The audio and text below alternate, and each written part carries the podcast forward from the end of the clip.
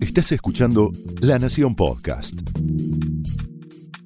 A continuación, el análisis político de Carlos Pañi en Odisea Argentina. Muy buenas noches, bienvenidos a Odisea. Parece que fuera un fenómeno inusual, genera mucha tensión, como si fuera una gran novedad. En realidad no lo es la iglesia y el poder político en la Argentina han tenido relaciones muy estrechas de convergencia y de conflicto a lo largo de toda la historia. Bastaría nada más que revisar cuántos de los que declararon la independencia en el Congreso de Tucumán eran clérigos, y es más o menos un tercio del Congreso de Tucumán. Y de ahí en adelante, en la historia reciente, relativamente reciente, podríamos remontarnos a dos grandes fenómenos. Ambos tienen que ver, curiosamente, con el peronismo, que es el gran conflicto entre Perón y la Iglesia en las postrimerías de su gobierno en los años 50, 54, 55 sobre todo, y la alianza, la relación tan estrecha entre Iglesia y guerrilla, sobre todo guerrilla peronista, en los años 70, que después termina en un papel contradictorio de la Iglesia ligada a la dictadura en la segunda mitad de los 70. Pero bastaría recorrer la bibliografía sobre el origen de los montoneros para detectar lo que un historiador que escribe sobre ese periodo, Samuel Amaral, dice, para estudiar la historia de la insurgencia revolucionaria en América Latina, en realidad hay que entender ese fenómeno como un capítulo de la historia de la Iglesia. Tanta vinculación tenía la, vida eclesiástica, el catolicismo, con el surgimiento en distintos países, sobre todo en la Argentina, de eh, los movimientos insurgentes, en especial montoneros. Bueno, quiere decir que no estamos ante algo insólito estamos ante un fenómeno habitual, más marcado todavía por la presencia en Roma de un papa argentino. Y un papa, un clérigo como Jorge Bergoglio, extraordinariamente politizado. Y algo más, que esto sí es raro, esto si uno lo observa con detenimiento genera cierta perplejidad, el laicismo de Mauricio Macri en alguien considerado en general de derecha, un laicismo que no es el laicismo ideológico clásico de aquellos que tienen una visión así muy enfática de separación entre los temas de la iglesia y los temas del Estado. Es más bien un, laicismo New Age, de alguien que pareciera no tomar como determinante la vida religiosa católica, que cultiva, no digamos, religiones o creencias, sino más bien espiritualidades que tienen que ver con el budismo, con otro tipo de enfoque de la vida eh, religiosa o de la espiritualidad. Y esto puede ocasionar alguna, alguna retracción o algún diferendo con los, los profesionales del catolicismo que son la jerarquía de la iglesia, sobre todo el Papa y los obispos. En este contexto, la discusión por el aborto, que la iglesia se la imputa a Macri, más allá de que Macri hizo malabares para demostrar que si bien habilitaba el tema, no estaba alineado con una posición abortista. Y lo que señalamos en su momento mientras se discutía lo del aborto desde aquí, que es que hacia noviembre, diciembre, la iglesia o un sector de la iglesia muy ligado al Papa tenía preparada toda una estrategia discursiva para empezar a crear, sobre todo en las zonas más desfavorecidas, más desamparadas del conurbano bonaerense, cierta conciencia social respecto del rigor de un ajuste que ya en aquel momento se pronosticaba o se deseaba.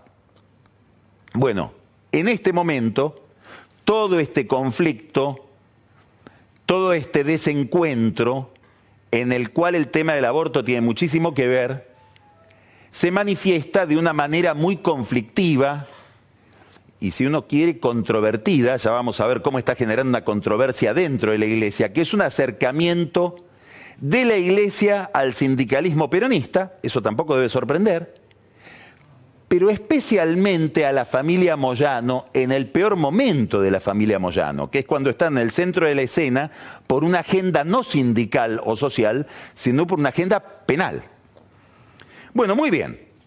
Hemos visto una misa en Luján, encabezada por el obispo Radrizani.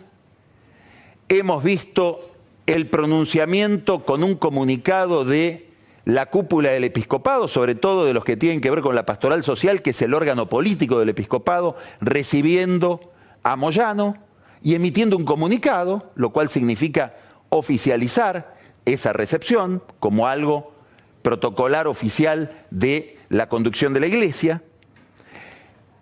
Y alrededor de todo esto una pregunta. ¿Cuánto tiene que ver el Papa en todo este movimiento? Vamos a meternos en esa pregunta. Si uno mira la relación del Papa con la actual conducción de la Iglesia, daría la impresión, daría la impresión de que el Papa tiene todo que ver. Es decir, que es imposible que todo este movimiento de aproximación entre la Iglesia y Moyano, entre la Iglesia y el kirchnerismo, entre la Iglesia y Cristina Kirchner, se esté produciendo sin la supervisión y el control de Francisco o de Jorge Bergoglio. ¿Por qué? Primero porque Bergoglio armó la actual conducción del episcopado. ¿Cómo? Bueno, envió a un obispo del Vaticano, Paul Gallagher, que se reunió con Monseñor Poli, con el cardenal Poli, que iba a ser el candidato natural a presidir la conferencia episcopal, y se le explicó en las oficinas de la Anunciatura, que es la Embajada del Vaticano en Buenos Aires, que él debía resignar esa candidatura. Poli dijo, no tengo ningún problema en hacerlo, y Gallagher, este enviado del Vaticano, que es un funcionario de la Secretaría de Estado, el que se relaciona con los estados, digamos, el canciller político del Papa, le dijo, mire, sí hay un problema, porque los obispos lo quieren votar a usted. Fueron a la elección, en la primera vuelta de esa elección ganó Poli, arrasó, Ojea sacó muy pocos votos, Oscar Ojea es el actual presidente de la conferencia episcopal, Después vamos a hablar con Jorge Macri de Oscar Ojea porque es el obispo de la zona norte y vamos a estar dialogando con el intendente de Vicente López, que seguramente lo debe conocer. Hubo una segunda votación donde vuelve a ganar Poli y en la tercera se impone finalmente Ojea. Con algunos obispos que le dijeron usted, Poli, no tiene derecho a renunciar a la candidatura porque lo estamos eligiendo porque queremos que sea usted la conducción. Quiere decir que esta es una conducción armada desde Roma, casi a contrapelo de una mayoría del episcopado argentino. Hay otro signo de que esta conducción de la iglesia fue pensada por el Papa, y es la presencia del obispo Lugones, Jorge Lugones, al frente de la Comisión de, Pastoral, de la Pastoral Social, que es, como decíamos, la cara de la iglesia hacia el mundo de la política, de los sectores sociales, del sindicalismo, de las empresas, de los partidos.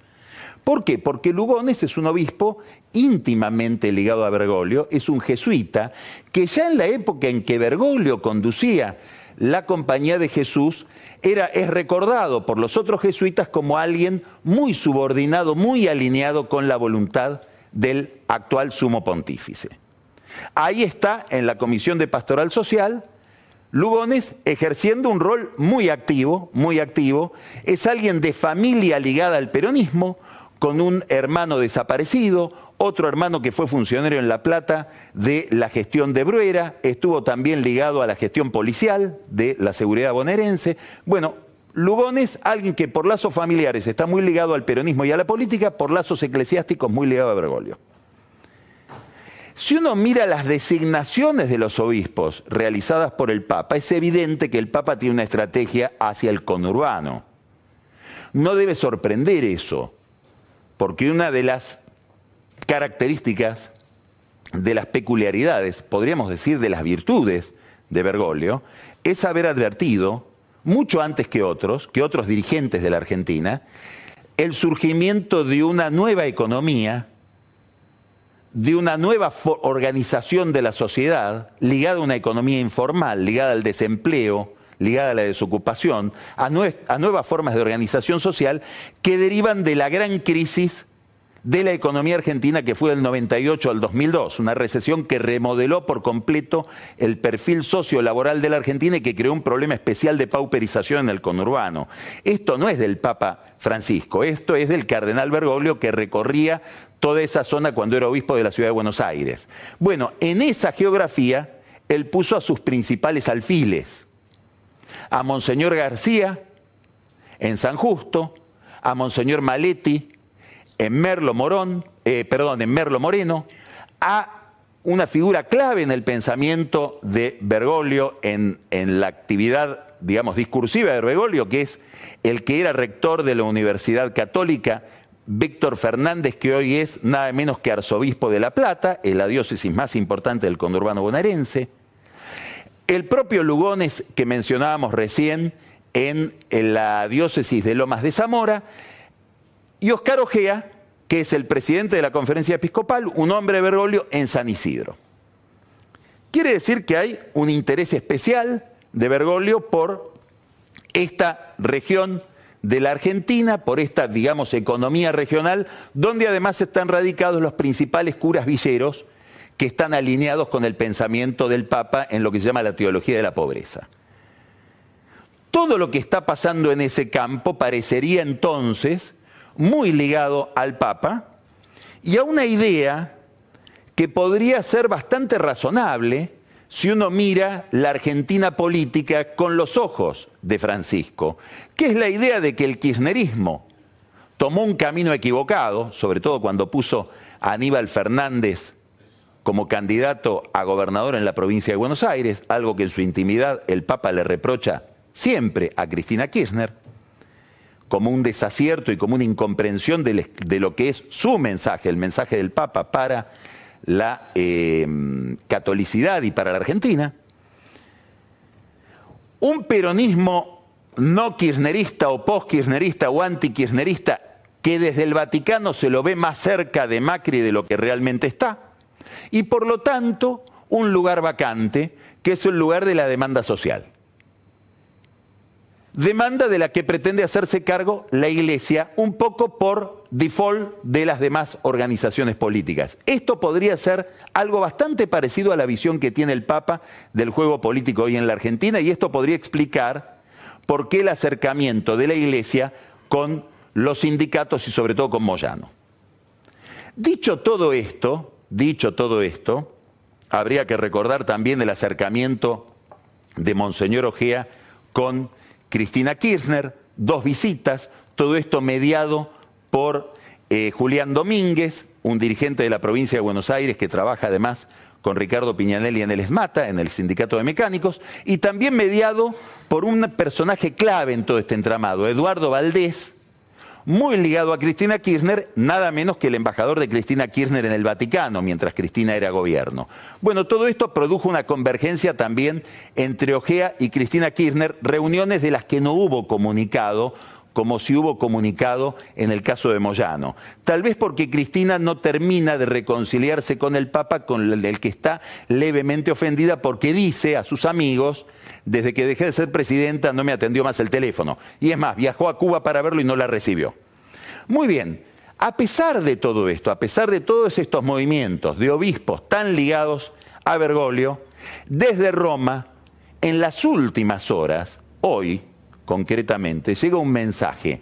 No tengo nada que ver con esto, no solo no tengo nada que ver con esto, sino que además estoy llamando a determinados líderes de la Iglesia Católica en la Argentina, jerarcas de la Iglesia, entre los cuales puede haber alguno de estos obispos que mencioné, para encarrilar todo donde debe estar encarrilado.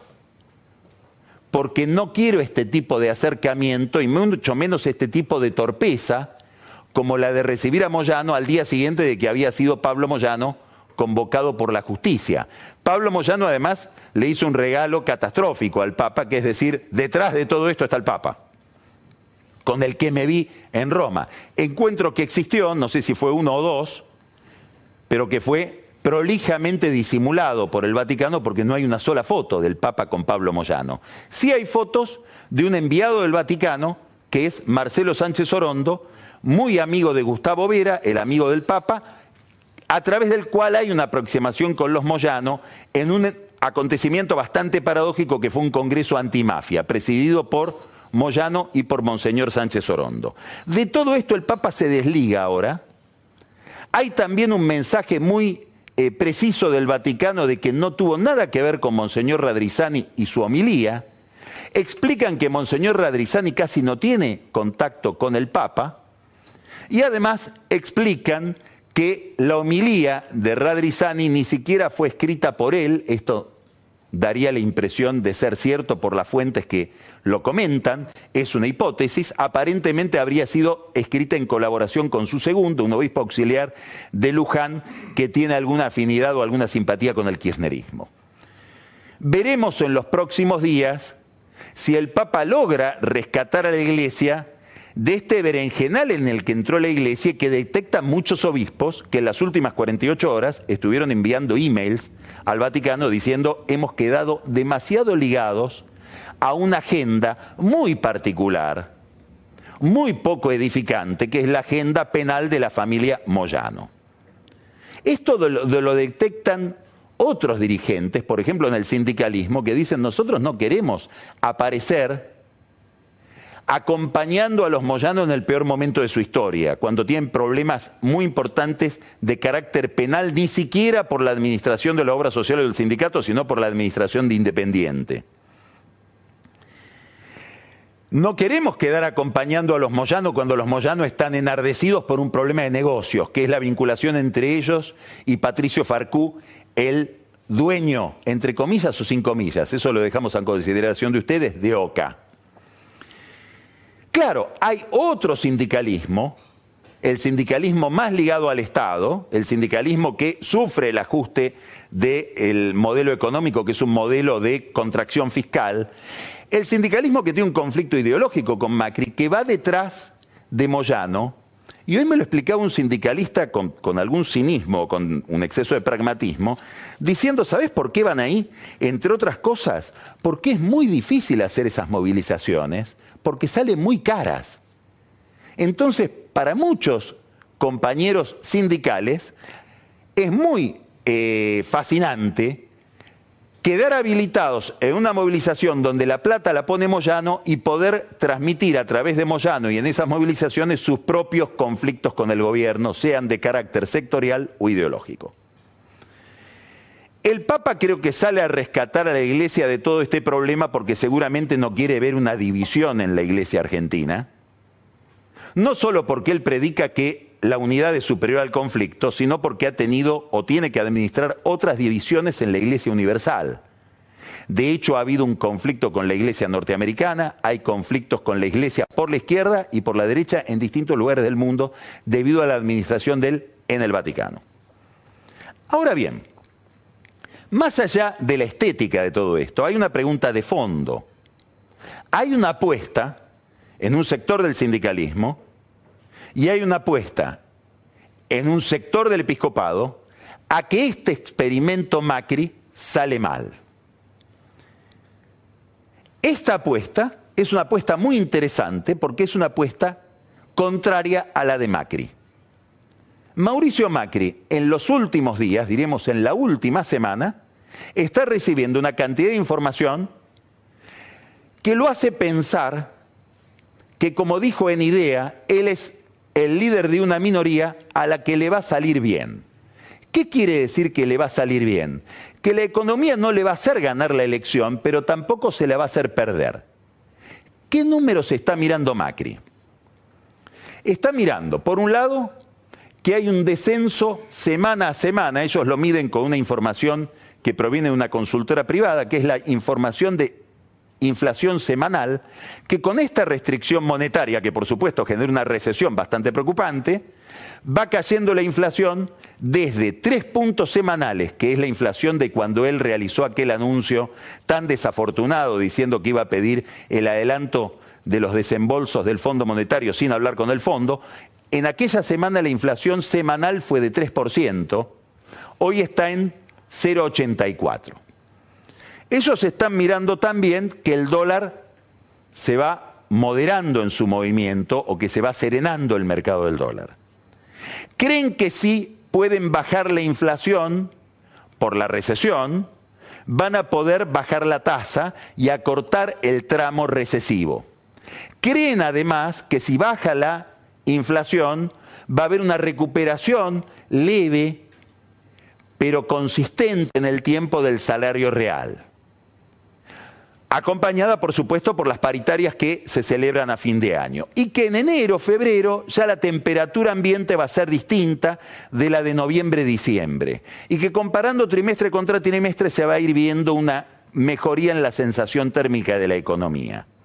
Este mundo feliz en el que está pensando el gobierno contrasta con otras visiones, por ejemplo la visión que domina en el radicalismo, contrasta con la visión que dominan algunos dirigentes del PRO que dicen hay que ver, porque todavía no sabemos qué impacto social va a tener la recesión, y contrasta con un sector del peronismo, sobre todo el que se juntó en Tucumán, después quédese hasta el whisky porque vamos a ver un Tucumán tipo Macondo hoy, que nos va a contar eh, Carola, muy interesante, muy inquietante, pero ese Tucumán de Mansur, en conflicto con Alperovich, que convoca a una parte del sindicalismo, a Luis Barrio Nuevo y sobre todo, preste atención a este dato, Héctor Daer.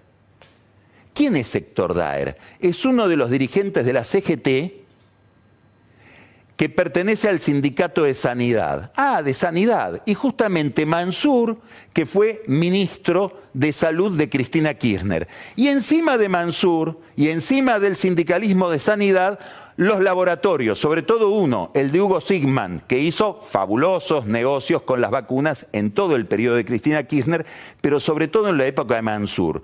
No debería sorprender que este lanzamiento de Mansur el 17 de octubre se corresponda con un anuncio de Daer y del discípulo de Barrio Nuevo en la CGT, que se llama Carlos Acuña, de un nuevo paro general.